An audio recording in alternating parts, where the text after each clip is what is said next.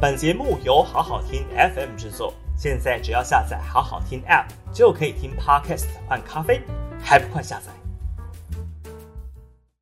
好好听 FM 的朋友，大家好，我是平秀玲。四月二十二号的今日评评里哦，我们来谈谈公广集团的华视犯了一个非常非常离谱的错误，他在晨间新闻的快讯跑马当中哦。跑了新北市受到解放军导弹攻击哦，那包括了板桥火车站也被攻击，另外还有泰山发生七级地震等等夸张不实的讯息哦。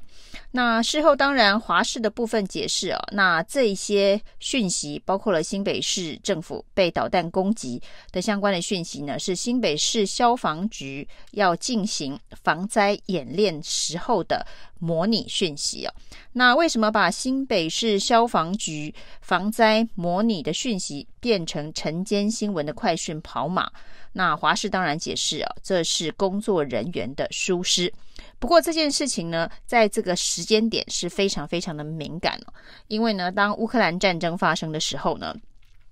上到总统蔡英文、行政院长苏贞昌以及民进党的各级政治人物都不断的提醒哦，那台湾很有可能在这个时间被中国大陆认知作战。那认知作战的防范这件事情哦，那简直是到处都有飞碟的概念哦，包括了之前所发生的这一个大停电哦，兴达电厂。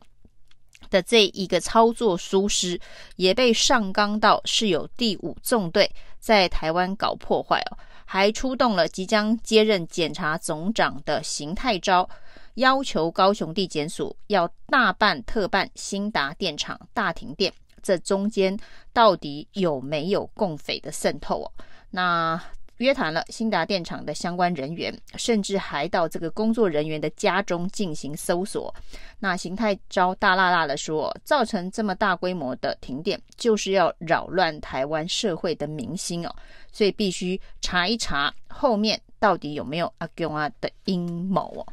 那有关于认知作战呢、啊？那特别是在这个全世界战争氛围浓厚，大家都看锁定台海。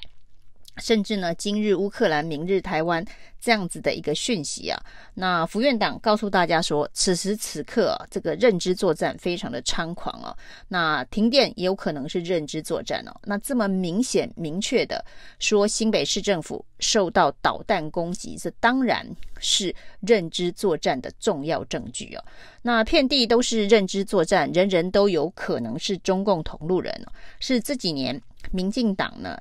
大力的宣传，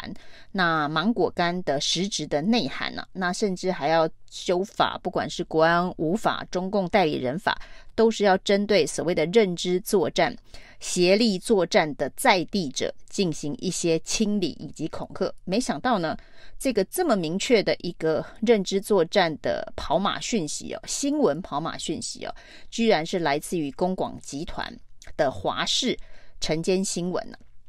那刚刚呢，才发生这个被认知作战的民进党立委王定宇哦，才丢脸丢到芬兰。那说芬兰的这一个总理呢，对于俄罗斯哦这一个怒言相呛啊，那是说呢，这个俄罗斯如果敢打到芬兰的话，就会跟他们这个二十万过去的这一个战争的祖先。等等啊，这个相会等等，那这样的说法被芬兰驻台代表处否认之后呢，简直是让王定宇丢脸丢到芬兰。那后来发现呢，这样子一个说法来自于中国大陆的农场文呢、也就是说呢，王定宇被中国大陆的农场文给认知作战了。那这一次是公广集团的华视啊。被认知作战了，而且这个认知作战呢，呃，不能说是他被新北市消防局认知作战了，因为新北市消防局呢委托很多电视台一起制作相关的模拟影片哦。那这个公函内容写得非常的清楚，主要是在防灾演练的时候呢，要做模拟使用，是模拟的。那不只是华视接到这个公文，三立、民视。中视等等各家电视台通通都有，没人把它变成晨间新闻的跑马快讯了，只有公广集团了。所以呢，包括民进党的立委都纷纷跳出来哦，要求清查这后面到底有没有第五纵队的阴谋。那事实上呢，调查局也比照上一次兴达电厂大停电的时候呢的调查，约谈了工作人员呢，包括了导播以及相关的制作人，了解说为什么会有这么离谱的跑马资讯出现在电视上将近四五分钟之久。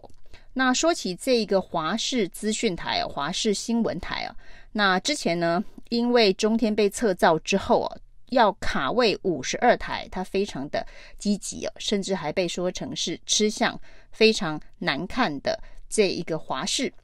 这个呢，也是当时呃，民党政府护航力推哦，要让华视公广集团的华视取代中天原本的评委。但是大家都记得，在中天被撤照的时候，一个最重要的关键是说，中天呢发布假新闻呢，那这是他一个非常重要的作战呢，因为会发布假新闻。有可能成为认知作战的平台，以至于他被关台撤照。那当时所谓的这个假新闻罪状啊，指的是在一个直播节目当中呢，提到了这一个文旦堆积如山的新闻。对于这个文旦的总量啊，似乎数描述上面有很大的呃数量单位的出错。那这个部分呢，其实中天在直播节目当中呢，大概一分钟之后就已经立即更正了。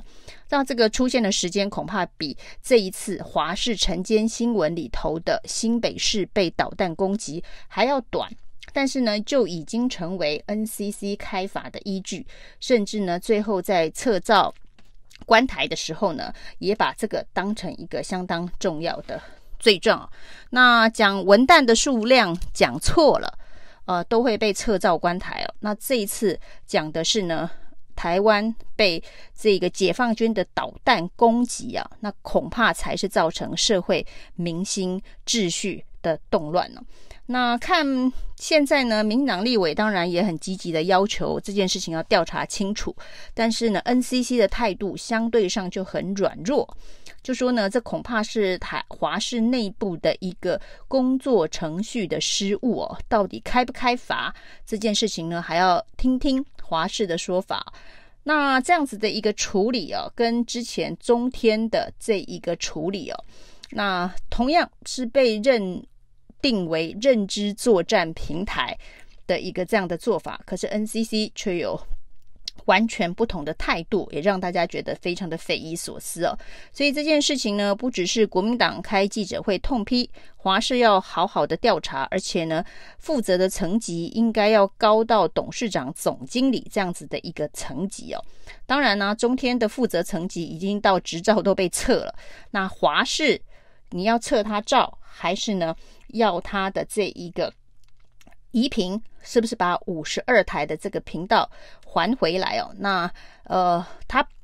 以他现在这样子的一个表现，是不是还有资格继续卡在这个五十二频道上面哦？那这恐怕也是 NCC 需要进一步理解跟处理的。那这中间呢，到底会不会轻轻的放下？目前看起来，包括了民进党的立委也是非常的不满，华视居然犯了这个所谓的认知作战的天条，这是相当让民进党脸上无光的一个天条。因为呢，老共、解放军对台湾的认知作战哦，这几个。对民进党来讲，是选举当中最重要的宣传口号，大内宣最重要的这一个弹药。结果呢，居然被华视给玩坏了。那对于民进党来讲呢，接下来选举要出哪一招啊？那再说呢，中共对台湾认知作战哦，大家就搬出来，对呀，认知作战的平台就是民进党。所支持的公广集团的华视啊，那这一张牌呢，恐怕就会消风了。所以现在包括了一些民进党的立委啊，林楚英、林静怡等等，都要求要彻查这件事情哦。那彻查之后，会不会有具体的惩处哦？那惩处的程度，恐怕要跟中天一样，才能够平息大家的疑虑哦。因为不管怎么样哦，民进党。对于认知作战这些指控，中共同路人标签的这些指控，总是要还给人家一个公公道。以上是今天的评评理，谢谢收听。